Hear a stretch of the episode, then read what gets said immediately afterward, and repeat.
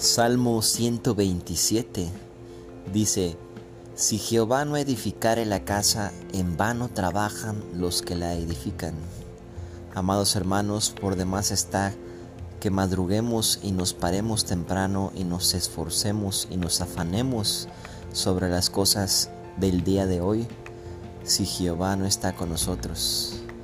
El Señor Jesucristo, que es Jehová, un solo Dios manifestado en tres formas, el Padre planeó, el Hijo ejecutó la salvación y el Espíritu Santo hace nacer de nuevo y nos guía en la vida cristiana. Nos dice en Mateo 6:33 el Señor Jesús, mas buscad primeramente el reino de Dios y su justicia, y todas estas cosas os serán añadidas.